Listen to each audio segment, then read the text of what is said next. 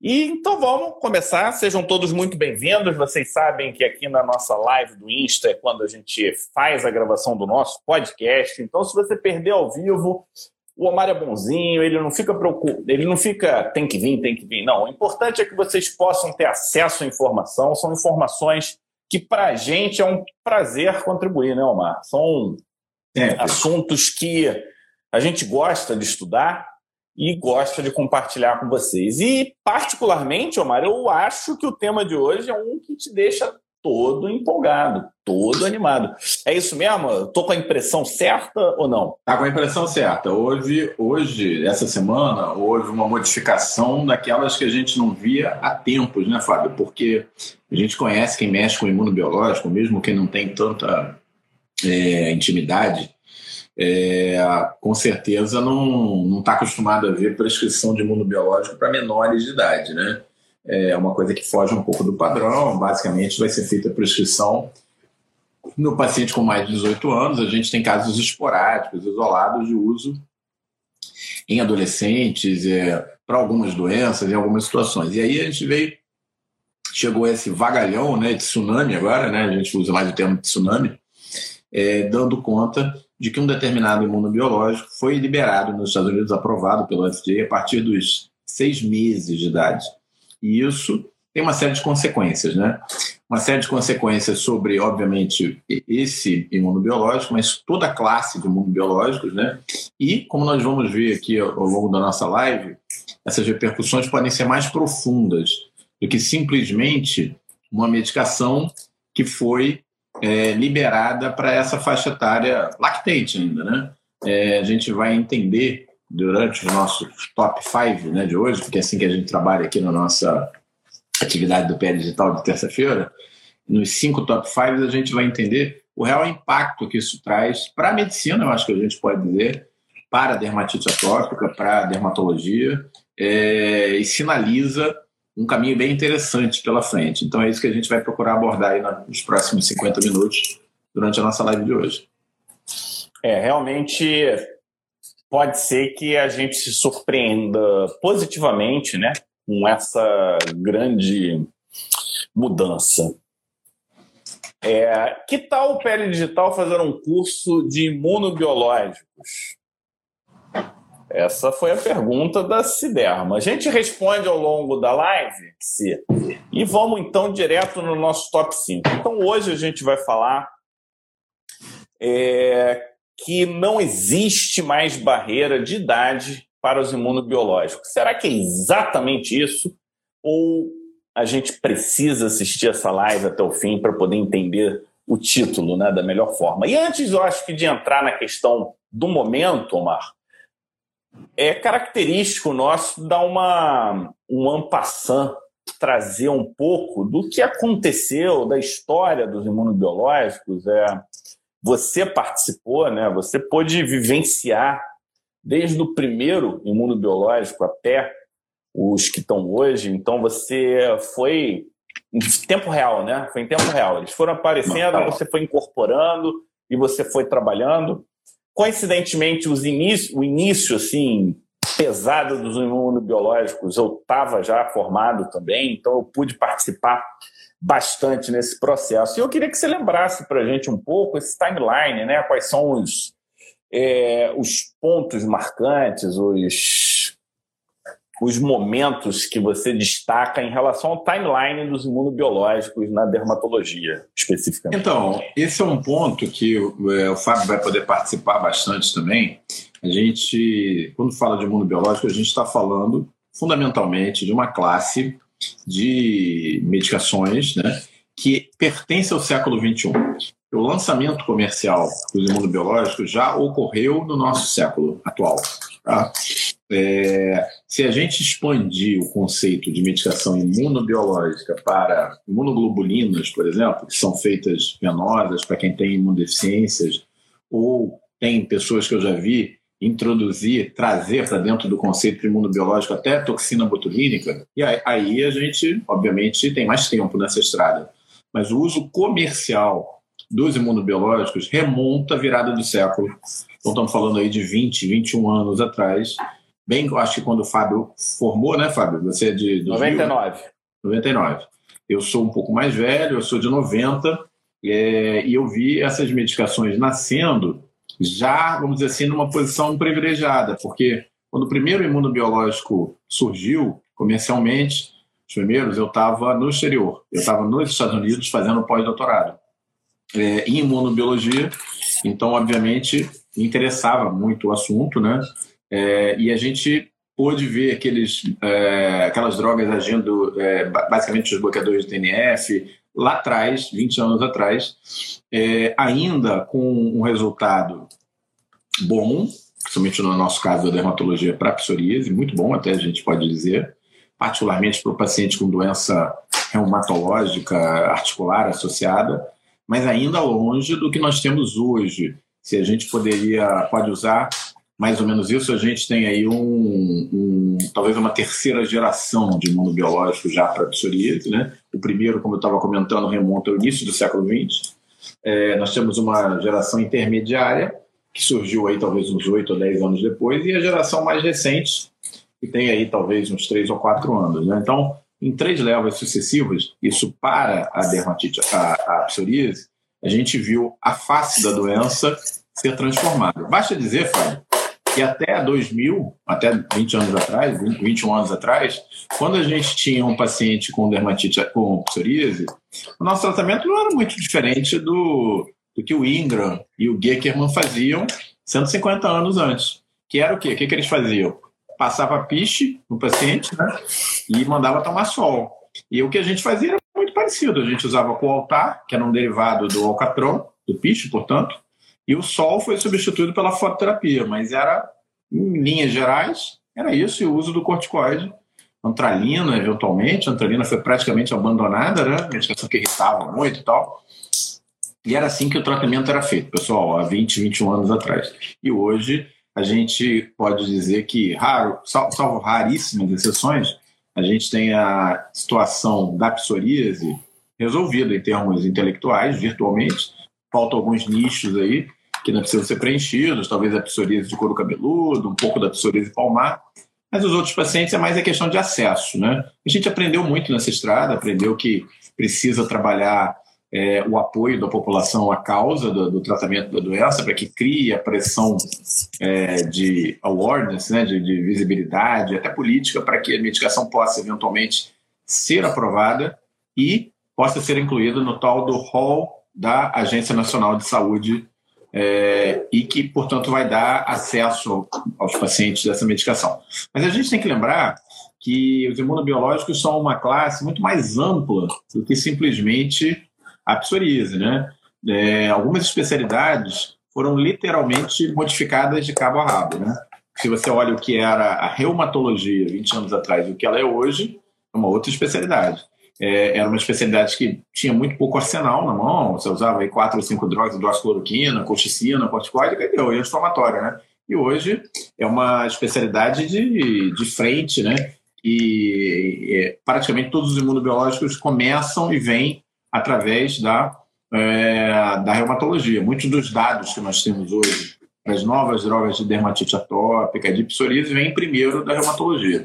Então, várias doenças reumatológicas modificadas profundamente, e hoje a gente já está num momento que você tem imunobiológico espalhado em toda a medicina. Ele vai para oftalmo, vai para otorrino, vai para oncologia muito, para dermatologia, para reumato, para gastroenterologia. Então, assim, boa parte das especialidades clínicas, com raras exceções, elas foram extremamente modificadas e afetadas positivamente pelo uso dos imunobiológicos. E o que, que a gente pode dizer, com raras exceções? Que é uma classe que realmente trouxe muita segurança e eficácia no tratamento de muitas doenças de fundo imunológico. Aquelas tais doenças que até pouco tempo atrás a gente dizia para o nosso paciente: ah, isso aí é estresse, isso aí é, é que você ficou nervoso. Era essa história que a gente contava sobre psoríase, vitiligo, é, líquen plano, é, dermatite atópica, e hoje a coisa está mudando, né? Existem imunobiológicos, inclusive, para buloses hoje, né? É, então, assim, houve uma mudança muito grande. A nossa geração aí é, vivenciou isso aí em várias é, ondas, né? E é, o, o, Fábio parece que ele está com um potó ali dentro da roupa dele, porque ele está. É, eu tô aqui fazendo um. Ele está nervoso. Ele quer. Tô, ele quer... tô, tô nervoso. Então, então vai lá. Então, tô nervoso porque é, é um momento. É, eu acho que até, digamos assim, ressignificou muita coisa. É um termo que a gente usa bastante aqui na, no Pele Digital, ressignificar. Uhum. E, e, é interessante porque o que, que os imunobiológicos eles trouxeram, né?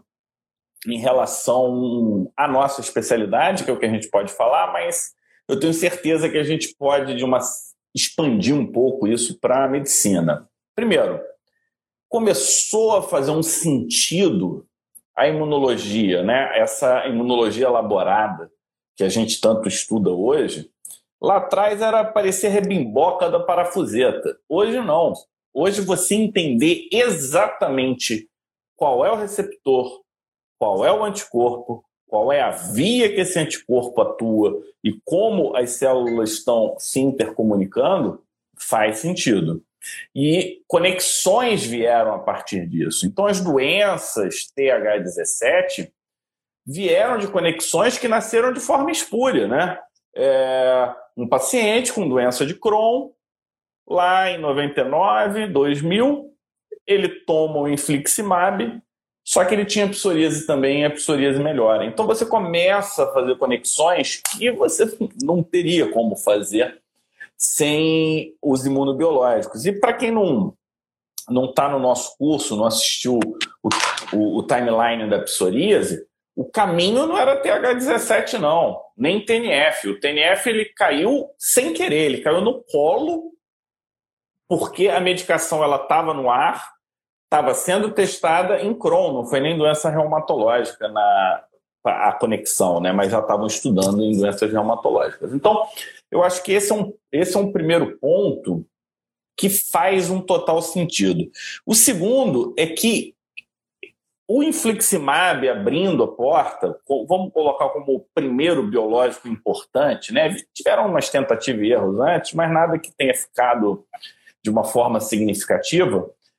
Os laboratórios aprenderam a lidar com as agências de aprovação. Então, eles já fazem os desenhos de estudo todos agarrados desde a fase 1, desde a fase laboratorial.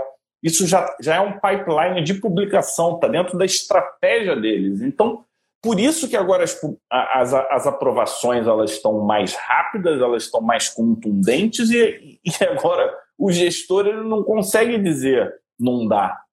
Não dá, não. Está aqui, tem que ser. Então, isso, isso é um outro ponto que vai melhorar cada vez mais os acessos e essas drogas, quando vão sendo desenvolvidas para um determinado nicho vai funcionando. E como a pediatria sofre um pouco mais nesse sentido, né? Porque você estudar crianças, estudar grávidas é um desafio Complicado. clínico, então eles vão sempre chegar um pouquinho depois. Mas pela primeira vez a gente tem isso de uma forma estruturada. Eu acho que ao longo dessa live a gente vai entender por que, que isso talvez seja muito mais importante do que muitos imaginam. Então, vocês estão com a gente, fiquem, porque eu, a gente não combinou nem eu e o Omar, mas imagino que a gente vai chegar num ponto que vai ser é onde a imunologia está. E aí volta lá atrás. Não é mais rebimboca da parafuseta. Toda imunopatologia começa a ter um sentido, Omar, é real, né? Não é mais é. fisiopatogenia das doenças, é imunopatogenia das doenças. Outra coisa, Fábio, que acho que a gente pode dizer com relação a esse timeline, essa linha do tempo, é que conforme a gente pega a doença e vai acompanhando a linha do tempo, a coisa se repete para todas as doenças. Foi assim para a psoríase, está sendo assim para a dermatite atópica, a hidrosadenite e tal. Você tem o posicionamento de um player inicial, ele entrega um bom resultado, entenda-se aí um bom resultado como algo muito superior ao que existe de tratamento padrão para aquela doença previamente, já, já joga a barra lá para cima, e aí na sequência chega a segunda geração e a terceira geração, no caso da psoríase é isso, três gerações, e a gente avança para quê? Para uma eficácia muito maior, para uma posologia muito melhor. Hoje a gente está num ponto em que a, a psoríase pode ser tratada com três, quatro injeções por ano. Né? Não era assim no início, e você tinha que fazer injeção venosa. Hoje as injeções não são mais venosas. Então, assim, é, muitas, muitos dos novos imunobiológicos são feitos nos Estados Unidos, principalmente para autoaplicação. Né?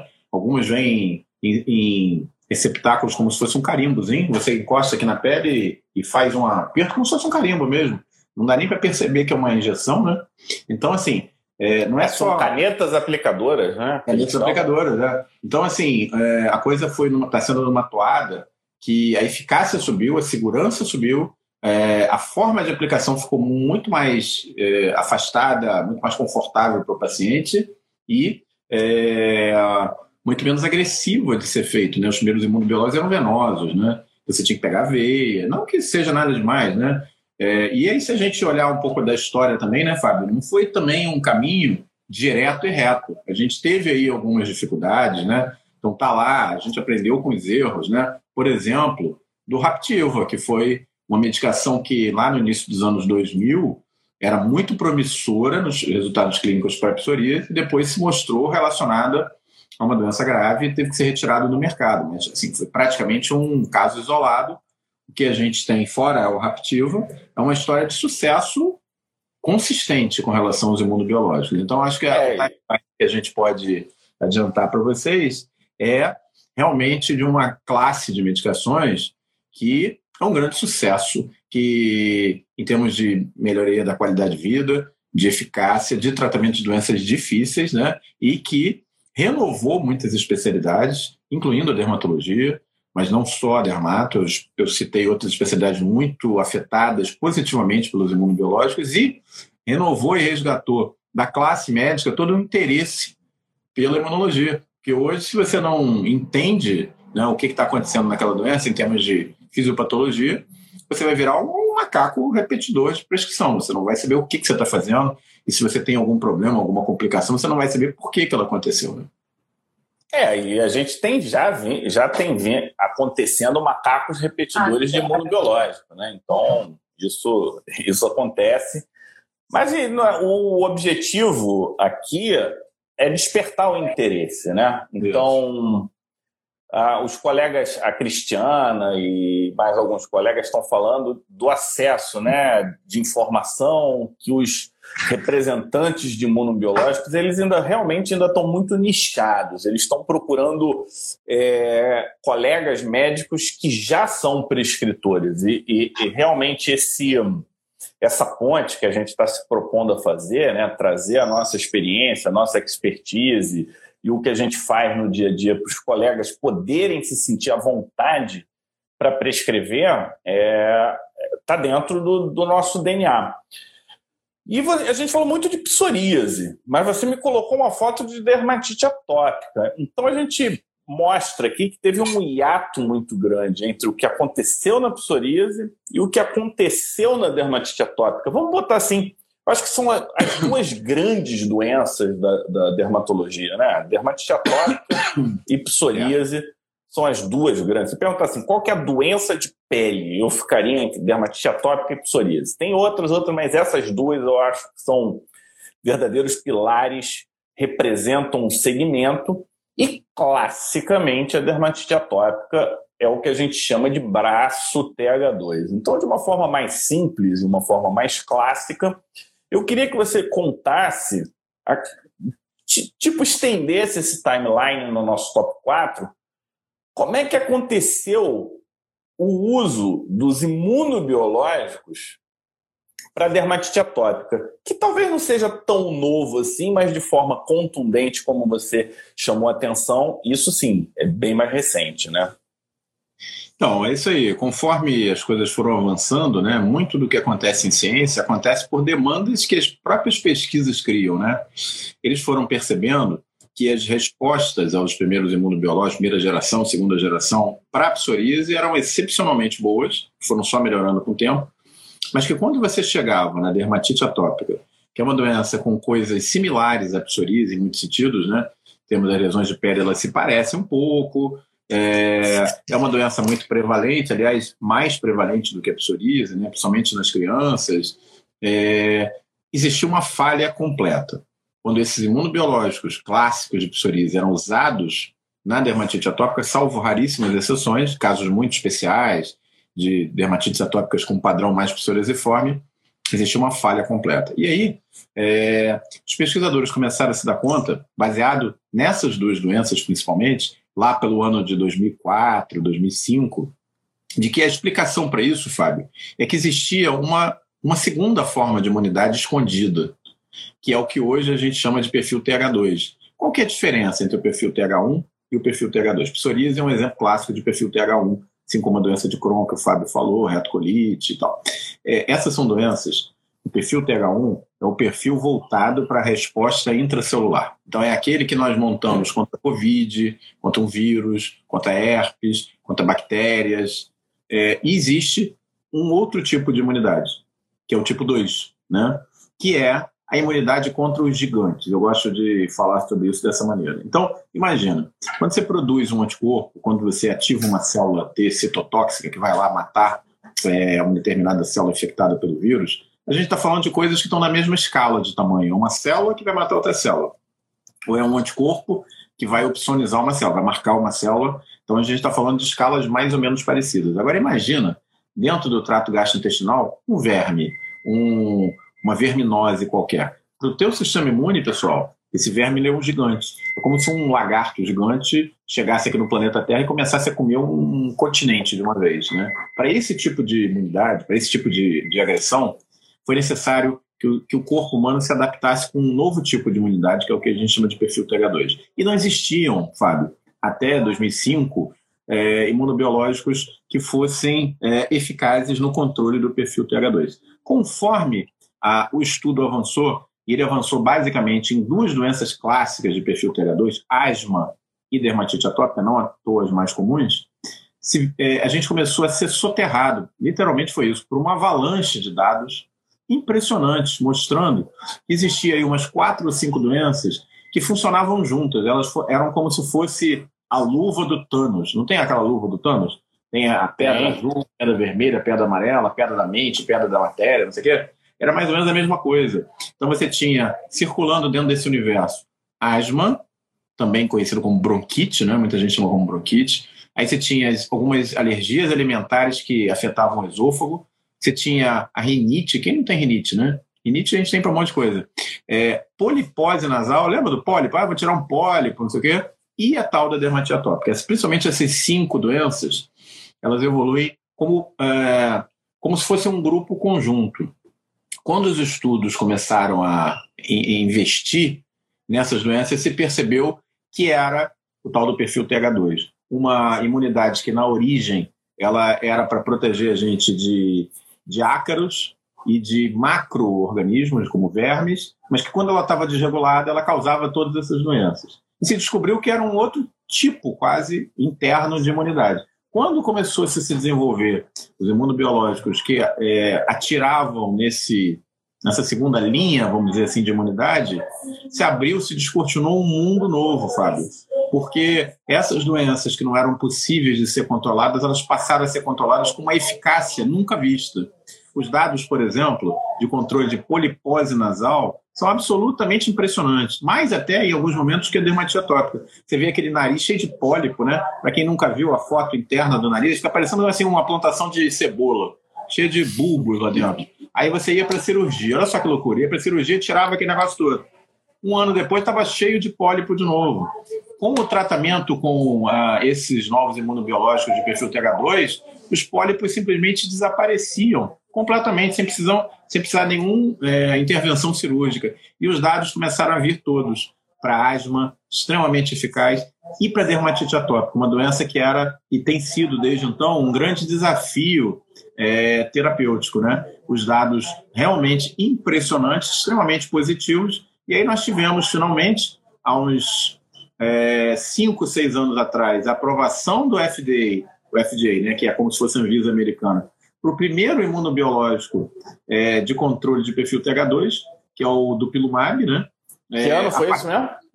A aprovação pela... O, o, remédio ele já tem em torno de 8 a 10 anos de ensaios clínicos, tá? Então estamos falando aí de 2012. Mas a aprovação pela, pelo FDA acabou de fechar cinco anos, então nós estamos falando aí de 2018 e a chegada no Brasil um pouquinho depois disso. Meu primeiro paciente tratado com, com o Dupilumab é de 2019. Ele é de um pouco antes da pandemia começar, entendeu? Quase resultados... 20, anos, 20 anos depois né, do, da psoríase, podemos dizer é, assim. 20 anos depois, exatamente 20 anos depois. E por quê? Mas me conta um pouquinho, antes, sem querer te interromper, o omalizumab é um biológico e é muito frequente né, a gente pedir IgE, IgE total, IgE, IgE é. sérico, nessas doenças com perfil é, TH2. Mas o omalizumab não acabou indo mais para o lado das urticárias da vida do que propriamente no para as doenças TH2 tal. Então, me explica um pouco isso, porque isso é uma coisa que, pelo menos num, num primeiro plano, fica confuso, né? Se eu uso IgE, se IgE é importante para definir doença, e de repente IgE não é importante para o tratamento, como é que como é que você, que é um expert no, no, no assunto, no nosso top 4.5 aqui, ou 3.5, se já quem está descendo, no nosso top 3.5, por que, que o omalizumab virou água no tratamento da dermatite atópica? Não, primeiro destacar que o omalizumab, que é um tratamento excepcional para a urticária, né, é uma outra doença, principalmente para os pacientes que sofrem muito com um quadro chamado de UCE, urticária crônica espontânea. Essa foi uma medicação. Mudou, né? Mudou a história da, da doença. Mudou a história. Para a urticária, é a medicação antes e depois. É o que o dupilumab é para dermatite atópica, é o que o infliximab foi para psoríase. Então, para o paciente, você chega para o paciente de urticária crônica espontânea e fala, sussurra no ouvido dele, é, o marizumab, ele te dá um beijo. Mas é, o que, que aconteceu? É, existe uma, uma célula muito presente na urticária, que é o mastócito, e ela é muito afetada pela presença das IgEs. E a gente conhecia da dermatite atópica que nem todos os pacientes, mas em torno de 80%, 85%, tinham níveis muito altos de IgE. Mas a gente já sabia também, Fábio, que não existia uma relação direta entre gravidade clínica e os níveis séricos de IgE. É, e aí, quando se tentou é, o bloqueador de IgE, que é o molizumab, todo mundo achava que ia ser a, a pedra de roseta, né? E falhou, lamentavelmente, para a dermatite atópica. Para a urticária, é um excelente imunobiológico, diga-se de passagem, ele não é tão caro, é, isso é bom também, é, facilita a questão de acesso. E, pra você ter uma ideia, um, um, um bloqueador de, de segunda geração, que estava em testes agora, foi descontinuado o teste, porque se viu que ele tinha resultados mais ou menos iguais do omalizumab, que já está no mercado há, sei lá, 10, 15 anos e que tem um preço bom. Então ele nem se tentou avançar. Mas para a dermatite atópica ele não funcionou bem. A gente então reconhece que a, dermatite, a IgE é alta na dermatite atópica é mais consequência do que causa. Ela não está relacionada à fisiopatologia da dermatite atópica. É a fisiopatologia alterada da dermatite atópica via perfil TH2 que lá no final leva à produção exagerada de IgE mas que não tem relação direta com a gravidade do quadro. Então, para as pessoas que têm dermatite atópica e ficam lá desesperadas, porque dá IgE alterada para frango, IgE alterada para ovo, para com exceção das crianças pequenas, até dois anos de idade, três anos de idade, isso não tem essa significação clínica. Eu canso de receber pacientes que têm IgEs alteradas para um monte de coisa, e eu não deixo que o paciente deixe de comer aquilo ali, porque não é isso que vai piorar o quadro dele. Então não existe uma correlação direta entre IgE e gravidade de dermatite atópica. Eu dei uma desligada no meu som aqui porque veio alguém resolveu fazer obra aqui do lado. É, então, nesse 3.5, a gente remete à seguinte, a seguinte questão, Omar. Exame desconectado de imunopatogenia causa esse tipo nada. de frustração, né? Então, a pessoa que não entendia imunopatogenia, ele via um exame cheio de IgE e fala, vou bloquear a IgE. Só que a IgE Nesse caso é igual a coceira, né? Não, não é a causa, é uma consequência. É um subproduto, exatamente. É um subproduto. Esse tipo de clareza tem que estar na cabeça do clínico antes dele indicar e antes dele conversar. Não é receitinha de bolo. Agora surgiu. Não, não, calma aí, não faz sentido. Eu tenho certeza que o Omar não ficou frustrado quando o omalizumab não funcionou ele talvez ficasse até surpreso se funcionasse bem demais. Então, por quê? É. Porque conhece a doença. Eu trouxe de forma proposital, e aí eu queria fazer dois interlúdios aqui, rapidamente, porque o meu lado merchan fala mais alto. Um, quem tiver aqui e gostar do YouTube, entrem lá, apoiem o nosso canal, porque a gente está postando agora, a gente está movimentando o nosso canal. E vocês sabem que sempre que está começando, o algoritmo não ajuda. Então, quem puder ir lá no canal Pele Digital, sair curtindo tudo, mandando, compartilhando, beleza. E segundo, para quem não sabe, Paula Periquito faz parte agora do time Pele Digital e ela vai abrir uma jornada que é de tratamento com fios, que é o Thread Mastery. Ela, inclusive, está em Seul. Ela está se atualizando, então, fio, Omar, a gente vai precisar participar, porque eu não faço vai. fio há muito tempo é. e eu tenho certeza que você também não. É, mas voltando ao tema, o tema ele é muito interessante e o que, que, mudou, assim, claramente para mim em relação à psoríase no que está acontecendo a dermatite atópica? Esses 20 anos vieram acompanhados de uma maturidade, tanto dos médicos quanto da indústria. Eu já pré-comentei um pouco nesse sentido. Então, esses bons resultados serviram de. É como se o terreno tivesse sido adubado e arado para a próxima etapa, que é avançar no público-alvo que mais vai se beneficiar. Então, quando a gente fala de dermatite atópica, a gente não, eu não penso em dermatite atópica cometendo adultos, adultos, adultos. Eu imagino jovens, jovens, jovens, crianças, crianças, crianças. Isso. Só que a gente começou de cima para baixo. Mas agora, recentemente, com uma publicação. É, é, é que assim: o FDA publica, já liga para o Omar e o Omar já publica aqui no Pele Digital. Não tem, mal sai, a parada tá rolando. Não tem nem. Já tem. Não, não tem nem não tem lag. Direto. Não, sem lag nenhum, já vai direto. E você trouxe para gente em primeira mão é. Eu abafando, crente que estava, não, aqui, ó, Omar, já foi aprovado. Aí o Omar, não, já está publicado. Eu falei, caraca, dormiu no ponto, parada já foi. Então, eu queria, no nosso top 3 de hoje, falar sobre uma super notícia que a gente não tem para psoríase, que é a liberação para lactentes a partir de seis meses de vida. Isso é fantástico. Antes do PubMed, antes de qualquer agência, antes da Reuters, o Omar já trouxe a aprovação para crianças. A gente sabe que os pediatras, tem muitos colegas pediatras com a gente, a Carla está falando. Então, Omar, isso, isso muda o jogo e deixa a gente muito feliz e muito satisfeito, que é poder trabalhar com a população que mais sofre precisa desse tipo de problema, né? Então, a razão de eu estar ligado é porque eu estou participando, no caso da dermatite atópica, de todas. Eu trabalho com isso, né? Há mais de 15 anos eu faço o ambulatório de dermatite atópica lá na Universidade Federal do Rio de Janeiro. Eu já trabalhava com isso muito antes dos imunobiológicos, né? Na época que só tinha imunossupressor mesmo, que detonava a função hepática renal do povo. Então, é, tem sido uma experiência muito legal, porque eu tenho participado aí da estruturação do Dia Nacional de Prevenção à Dermatite Atópica, isso tudo tem criado a situação para que a gente traga esses remédios novos e inovadores todos para o rol da ANS e, portanto, para o acesso à população via SUS, via plano de saúde. Então, é, não é só o trabalho científico envolvido, mas é um trabalho até político, a gente pode dizer, né? de interesse público. Né? Bom, é, o que, que acontece, então, com a dermatite atópica? A gente tinha uma demanda reprimida, uma demanda não atendida, melhor dizendo, né?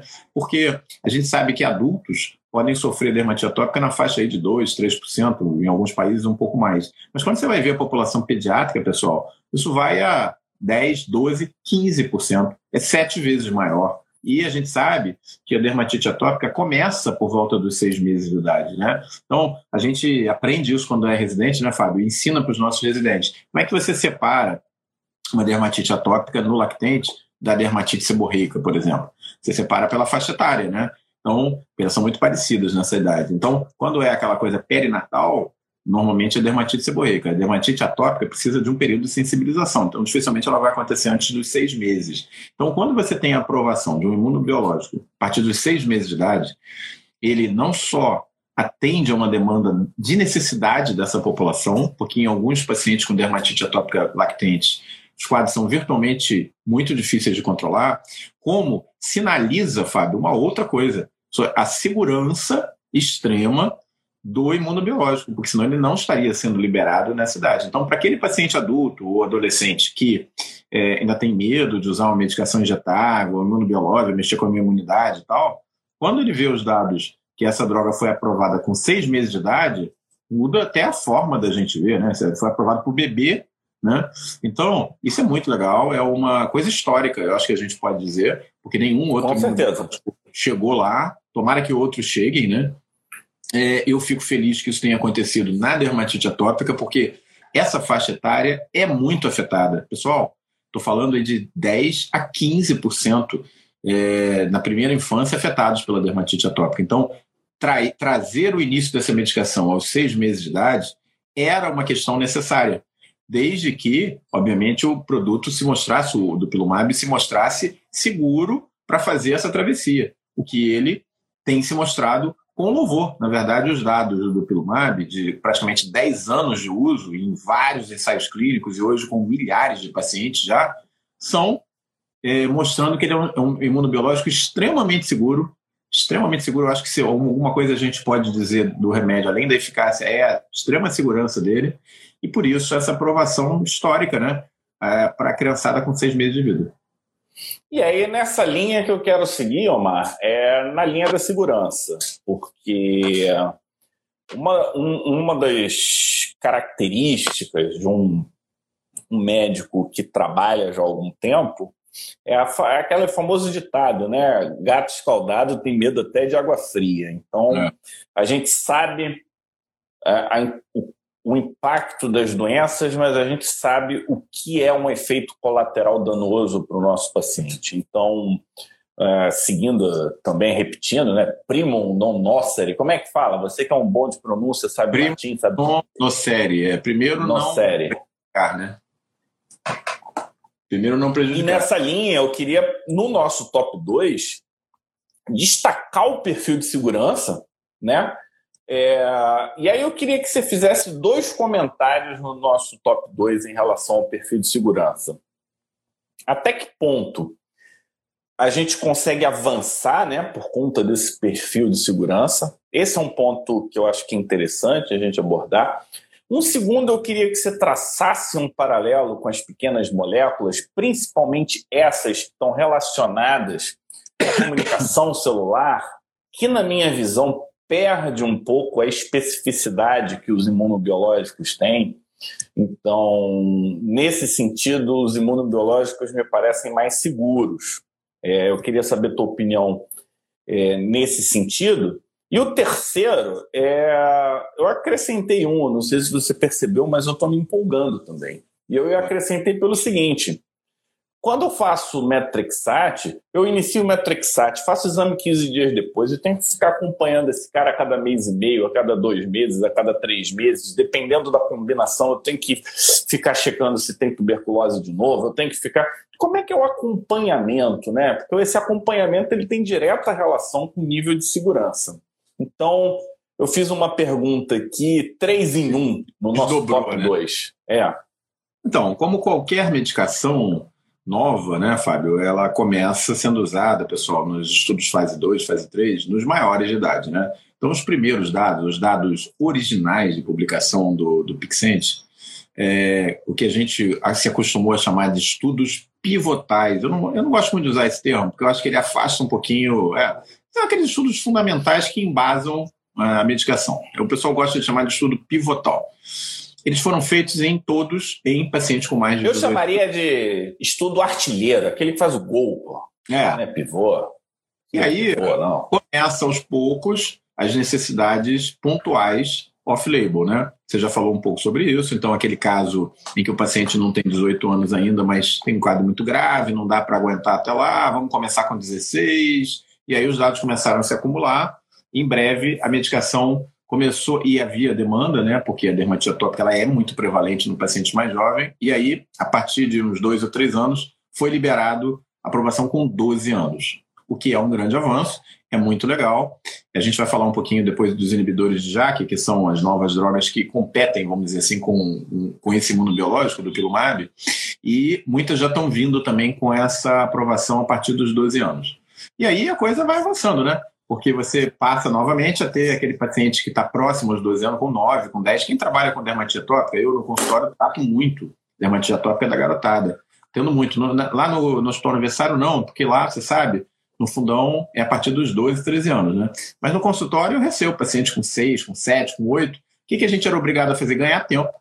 Ganhar tempo para esses pacientes é complicado porque você fica ali anos tendo que fazer o quê? Ciclosporina, medicação que pode fazer lesão renal, lesão hepática, resposta... É, atrapalha o crescimento, desregula o hormônio. Hormônio. Eu tenho alguns pacientes que trataram hoje mesmo, atendi aqui pacientes que, que de dermatite atópica, a menina vai ter que ir para o endocrinologista, pediatra, porque está com percentil muito abaixo do peso. Então, assim, por causa dos tratamentos de dermatite atópica. E aí começa a acumular aquela informação e em breve o, o imunobiológico, o, o dupilumab, foi liberado a partir de seis anos de idade, o que foi já um fato que a gente pode dizer histórico, né? Muito legal, é, mais recente agora, mais ou menos um ano, um ano e pouco atrás. E essa aprovação agora, para trás ainda, né, para seis meses, mostra o quê? Mostra que os estudos aí acumulados, os dados acumulados de milhares de pacientes em 10 anos, é, que é uma droga segura, Acho que essa é a principal característica, ela é eficaz, ela é segura. Na comparação né, com os, os inibidores de JAK, essas novas é, moléculas modernas, aí, que são pequenas moléculas de oral para uso diário, são excepcionalmente boas. Tá? Em termos de eficácia, estamos falando aí de tempo de resposta ao tratamento, é, elas até batem o dupilumab em alguns estudos e controlam o prurido mais rápido. O que elas ainda não oferecem é esse perfil de segurança para a garotada menor. Né? Aliás, em todas as faixas etárias, o perfil de segurança não é tão bom quanto o do Pilumab. Então, hoje a gente vive na, na dermatite atópica uma dicotomia, na verdade, né? que é assim, eu vou para uma medicação mais eficaz, mas que não é tão segura, ou eu vou para uma, uma medicação que não é tão eficaz como as outras, mas é muito segura. Agora, notem que esse não é tão eficaz quanto ainda a coloca muito acima do que os tratamentos prévios que existiam. A gente está falando de uma melhora de. Como é que é o, o score? O Easy, né? tópica. O Easy. Easy. Então, estamos falando de Easy 60, Easy 70. É, em grande parte dos pacientes. Eu tenho o paciente... equivalente a um TNF na psoríase, então. Exatamente. Para quem está é, acostumado. De primeira geração, provavelmente vão vir outras no futuro. Mas a gente já começar, né, Fábio, com um, um Easy 60-70 nas drogas de primeira geração, com esse perfil de segurança, liberando com seis meses, caramba, olha que diferença para a psoríase, né? Não tinha, acompanhamento tem... laboratorial, então, como é então, que é? é todo mês, todo dia, como é que é? Então, o acompanhamento laboratorial é uma coisa até interessante, eu brinco lá com os residentes, né? Porque a gente com a ciclosporina, metrexato e os inibidores de JAK, você tem que ficar de olho na medicação, o paciente volta sempre, você vê ele quatro, cinco vezes por ano. E com o DUP, não, né? Você, na verdade, sabe quando dá aquela sensação, caramba, acho que eu esqueci alguma coisa, eu não pedi nenhum exame para esse paciente, mas realmente é muito seguro, você não tem que ficar fazendo acompanhamento laboratorial nesses pacientes, ele é uma medicação muito segura, ele ganha muito pela segurança, e isso foi um fator predominante para ele ter sido aprovado. Isso, isso, um disclaimer aqui, isso barateia o número é. de visitas, isso barateia o número de exames solicitados. então, tem que. Isso tudo tem que entrar no radar do cálculo. Não pode ser só a medicação vale tanto, então o custo. Eu... Não, não, não é. Tem é. outras coisas envolvidas, né? Outra que... coisa. Às vezes o paciente fala assim: não, eu quero ir para medicação oral, porque eu acho que é mais seguro, sei lá, eu não quero medicação injetável, eu não gosto de medicação injetável. Mas ele se esquece que ele a cada dois meses, três meses, vai ter que estar colhendo exames para acompanhar. É. E, e, com o DUP, você vai fazer a medicação injetável? Vai. Mas você não tem que ficar acompanhando o laboratório. Não, e a agulhinha é bem menor do que aquele, daquele, é. aquele taroco que o pessoal vem para coleta rápida, né? Falei, não, não tô, não tô com pressa, vem com a borboletinha e pode sugar devagar, amigo. Não tem pressa nenhuma aqui. Eles vêm com aquele taroco, tira 3 litros de sangue do cara, é. pô, vai tranquilo. Você vai, vai lá pro laboratório, quando você vê aquele kitzinho assim, tem uns 20 tubos aí na tua frente, né? Pô, colheu esse negócio todo no meu braço aqui. A gente mesmo, quando é médico, fala, não, não acredito que colheu isso tudo, né? É, Pô, tem alguma do... coisa ocular? Então, é, é, o, que, o que, que surgiu, emergiu dos estudos clínicos que poderia ser, assim, talvez um efeito colateral que a gente vê um pouco mais? Duas coisas. É, como é uma medicação injetável, a dor no local da injeção, então a gente já aprendeu como é que resolve isso. Tem que tirar a medicação da geladeira, mais ou menos uma hora antes, 50 minutos antes, deixar ela aquecer devagar, temperatura ambiente, e aí faz a injeção, é bem tranquilo. A outra coisa, um pequeno percentual, em torno de 15, 20% dos pacientes, veja bem, com dermatite atópica, não com as outras indicações do dupilumab, como asma, como polipose, eles podem ter conjuntivite alérgica, podem ter irritação no olho, é, que a gente normalmente consegue controlar orientando com um pouquinho de antecedência o uso de lágrima artificial, de hidratação do olho, né, e eventualmente com medicações que é, vão aliviar essa sintomatologia. Então, assim, é um efeito colateral relativamente tranquilo, leve, não é em todo mundo, é, e que, assim, na prática vale amplamente a pena frente ao que o paciente sofre, né? Que é prurido no corpo todo e tudo escoriado, tudo machucado. Né? Então, tem indicação, tem indicação clara. Então, né? Pergunta então... paciente, ele está feliz da vida ali, de estar tá com o olho eventualmente coçando um pouquinho. Não, Esse a... é o efeito colateral que a gente vê. A dúvida não é se vai, se vai usar um corticoide tópico ou você vai usar um imunobiológico um ou uma pequena molécula. A dúvida é: vai fazer um imunossupressor ou vai fazer um dupixente da vida? Então, é, é, é, nessa dúvida que você tem que trabalhar. Já, já usou com isotretinoína? O pessoal já quer associar com isotretinoína aqui. Não, eu não usei com isotretinoína. É, o que eu usei foi no meu primeiro paciente com dupilumab. É, eu sempre conto essa história. Era um paciente meu de consultório que tinha muita lesão ocular, de herpes. Muita lesão de herpes. E bilateral eu não conseguia controlar. Nem a dermatite atópica dele, nem o herpes. Ele fazia um eczema herpético crônico ali no olho. E aí, quando eu fui iniciar o tratamento, ele também tinha muito efeito colateral com os outros tratamentos, com metrexato, com ciclosporina, função renal hepática dele toda alterada. E aí eu iniciei o dupilumab. Esse paciente já tem três anos e meio. Esse paciente está zerado, Fábio. Assim, ele não tem mais lesão de pele, nunca mais teve lesão ocular. Um caso assim fantástico, eu fiquei um pouco preocupado, porque ele, como ele já tinha o herpes no olho, e ele tem essa história de, de poder ter a conjuntivite alérgica, eu falei, caramba, de repente ele vai ter algum efeito colateral, alguma complicação mais grave. Não teve nada, melhorou demais. Ele, esse cara está zerado, é um paciente que está muito bem, acompanho ele há três anos e meio. Meu primeiro paciente. É, nem todos os pacientes têm esse grau máximo, vamos dizer assim, de eficácia, mas para todos que usam, é, há uma melhora expressiva na qualidade de vida, entendeu? Então é isso. Olha, Omar, eu vou te fazer uma sugestão. É, os colegas estão querendo saber dose, estão querendo saber é, isso não dá pra... ao SUS. O que, que a gente pode fazer? A gente está preparando o terreno para ter nossa terceira turma de imunologia. Eu acho que nesse processo a gente poderia ter um dia de dermatite atópica. O que, que você acha? Você acha que a gente tem perna para organizar? Acredito que a gente porque aí a gente traz isso para vocês de uma forma mais organizada, como é que está a questão do acesso, a gente pode trazer até alguém que entenda de acesso de uma forma mais é, estratégica, como é que monta é, a programação terapêutica, né? não é só entrar com remédio, você precisa se programar e você precisa conversar. Então, vamos fazer uma coisa nessa linha para poder. Sei, tem que aí a gente consegue. Claro. Oh, desculpa, fala aí. Não, tem os steps, não é só o que você falou, não é só a prescrição, é parecido com a psoríase. Você tem que construir a situação para que realmente a medicação tenha indicação e possa ser usada. Lembrando que é, nossos deputados vota, votaram né, a lei, houve uma lei agora no, no, Supremo sobre a questão do rol da ANS, que é de final da semana passada, e que a gente ainda não entendeu exatamente o impacto que vai ter sobre acessibilidade das medicações que não estão no rol da ANS. Né?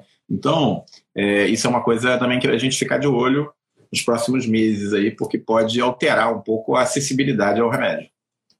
É, ficar de olho então, pessoal, nisso. E eu queria seguir no nosso top 1 Mara, a gente está com o nosso tempo, rendeu bem aqui. Agora, eu talvez seja um dos pontos mais importantes dessa notícia. Eu não sei quem, quem pescou, é, mas se você começa aos seis meses de idade, a gente está tendo uma oportunidade que a gente não teve até agora, até esse momento.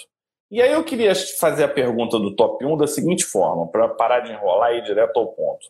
A gente ouve falar de marcha tópica, a gente ouve falar de, de uma história natural do atópico, então ele começa com rinite, aí desenvolve uma dermatite, alguns vão desenvolvem asma e um percentual continua com essa doença no adulto. Eu queria fazer um disclaimer aqui que você mostrou que demora-se nove anos e meio, em média, para fazer um diagnóstico de dermatite atópica. Então, grande parte dos nossos adultos com dermatite atópica foi porque nem tiveram diagnóstico, não tiveram oportunidade de serem tratados. Mas agora eles têm. A gente, eles têm a oportunidade de serem tratados e serem tratados aos seis meses de idade. Qual que é o impacto teórico e possível, e se é que a gente tem alguma evidência já, em relação ao início precoce do tratamento na dermatite atópica, o impacto disso para a marcha atópica? O que, que você acha? Então, é, na verdade, eu, eu acho, mas é muito mais do que eu achar, o que está sendo publicado. Né? É, como eu falei, essas doenças elas circulam em torno de um eixo, como um peão circulando no eixo. E a gente sabe que a marcha tópica, que é o ritmo em que a maioria das pessoas vai desenvolver essas doenças, ela é muito precoce, muito precoce para alergia alimentar, acontece já nos primeiros meses de vida, também para dermatite atópica, mas ela é mais tardia para asma, ela é mais tardia principalmente para rinite é, e esofagite, as alterações de trato gastrointestinal. Então, os trabalhos que é, têm sido feitos em pacientes mais jovens têm sugerido que essa intervenção precoce ela possa alterar a história natural dessas doenças. E isso é uma coisa que eu gostaria de destacar, Fábio.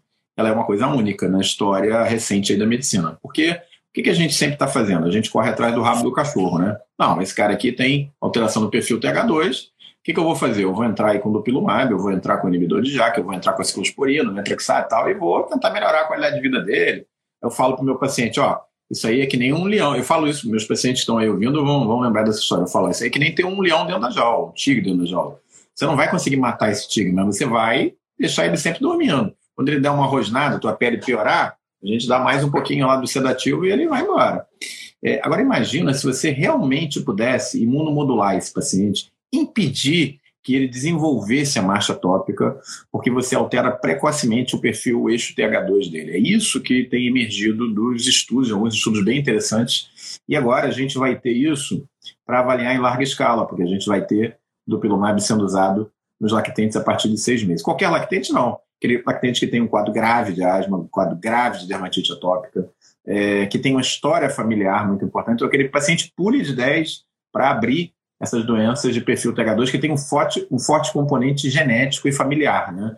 Então, parece realmente que a introdução precoce da medicação pode mudar a história de vida desses pacientes, o que é uma coisa extremamente bem-vinda. Né? Imagina se a gente puder atuar precocemente, impedir que esse paciente abra o quadro de asma, abra o quadro de rinite, de sinusite, de polipose, de sinusite não, de, de, de polipose, de esofagite eosinofílica mais na frente, usando o quê? A lesão de pele, a dermatite atópica, como um sinalizador de que o caminho tem sido esse. Então, com isso, a gente consegue bloquear o que vem pela frente. Isso é muito legal, né?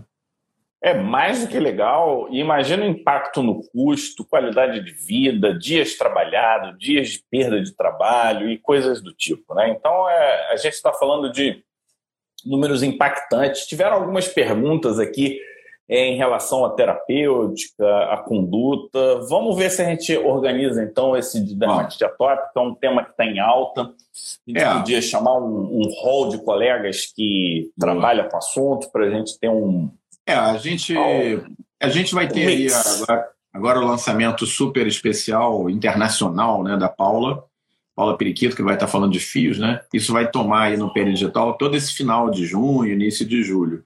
Mas a gente pode, né, Fábio, se programar aí para meados de julho, daqui mais ou menos umas três semanas, a gente pegar vocês pela mão é, rever cada um desses pontos, é, mostrar para vocês uma imunologia talvez com uma cara muito mais prazerosa, né? Eu e Fábio temos trabalhado aí num projeto que a gente considera com bom potencial, que é aproveitando, né, o lançamento de Avatar, depois de tantos anos a gente criar um avatar para o processo imunológico, para cada uma das células e trazer vocês de uma maneira mais próxima para vocês entenderem como cada uma dessas células efetivamente participam do sistema uma imune. Uma forma lúdica, né, de apresentar é, os Uma forma lúdica, mais fácil, a interface tem que ser melhor. Ou se a gente colocar de uma outra maneira, né, Fábio, que eu gosto de usar, eu acho que a gente tem que transformar dentro do possível a ciência numa coisa mais instagramável, com essa linguagem que a gente está aqui, que você gosta, por isso que a gente, você acompanha a gente aqui há tanto tempo no Pera Digital, né?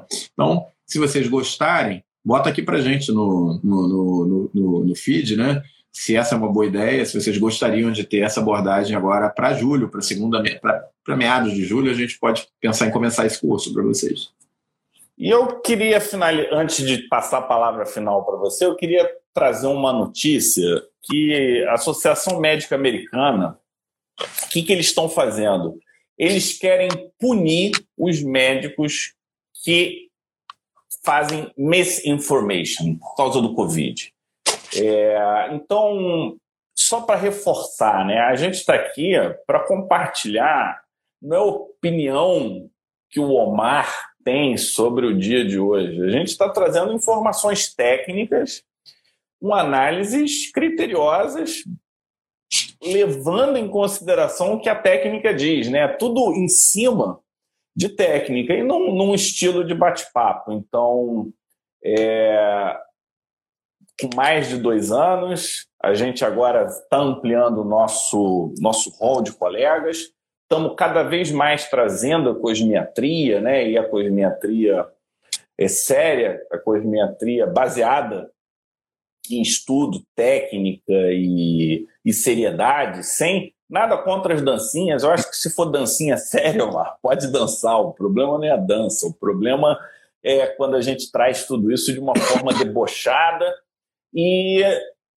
não, não tem como, não tem como. A gente precisa fazer uma medicina de qualidade e é isso, é por isso que a gente está aqui. Mais uma vez agradeço por esse dia top de linha, usando uma, um linguajar mais fácil, né? Top de linha, Omar. Hoje o assunto maravilhoso, vai ter mais muita coisa em relação aos imunobiológicos. Acompanhem, a gente está trazendo imunologia, está trazendo infectologia, Está trazendo diagnóstico, porque sem diagnóstico não adianta nada disso. Tem que dar diagnóstico. E obrigado a presença de todos. É, vamos compartilhar. Quem perdeu ou quem quiser ouvir, eu ouço todas as nossas lives no nosso Spotify, Omar. E é impressionante como a gente esquece as nossas próprias informações. Né? Às vezes a gente traz e a gente não lembra de um detalhe ou outro. Então, é, tem servido inclusive de fonte de estudo. Nós já estamos com quase 60 episódios. Eu acho que o próximo é o episódio 60. Legal. Já é bastante coisa. Mais uma vez, obrigado a todos. E, Omar, palavra final é sua. É isso aí, Fábio. Sempre um prazer estar aqui contigo. Sempre um prazer estar com todos vocês aqui na nossa terça-feira especial, que você sabe, você orienta o seu relógio pela, pela gente aqui, começando às 20 horas. Às vezes a gente tenta fazer no Riverside também, nem sempre dá muito certo, mas é. no Insta a gente está sempre aqui com você. É, a gente organiza sempre nos top 5, 4, 3, 2, 1, porque fica mais didático, eu acho que vocês conseguem acompanhar mais. E é isso, é dizer que a gente só pode agradecer essa. Ah, quem quiser rever a gente, ver a gente fisicamente, vai ter o teu congresso. Faz aí o teu merchan. É verdade. Para os dermatos aqui presentes, a gente vai ter agora o, o, Congresso Internacional de Cosmiatria, de 4 a 7 de agosto. Queria aproveitar e convidar todos vocês. A gente vai ter um congresso de cosmiatria com qualidade top, qualidade similar aqui ao do Pere Digital, com muita ciência, muita gente boa, congresso internacional. Vai ser no Rio de Janeiro. Voltamos a ter um congresso presencial depois de três anos, então esperamos todos vocês aqui. E é isso, pessoal. É, a gente tem que ficar otimista. Olha só, Fábio, eu vejo as pessoas é, tendo o seguinte discurso: ah, era bom nos anos 80, aí eu vou lá para a festa Plock, ouço Rock Brasil. Eu vou dizer para vocês, eu estou com 54 e eu vivi muitos anos 80, foi meu período de juventude, né? de adolescência. É, eu adoro os anos 80, as músicas todas, mas vou dizer para vocês, o Brasil era uma merda nos anos 80.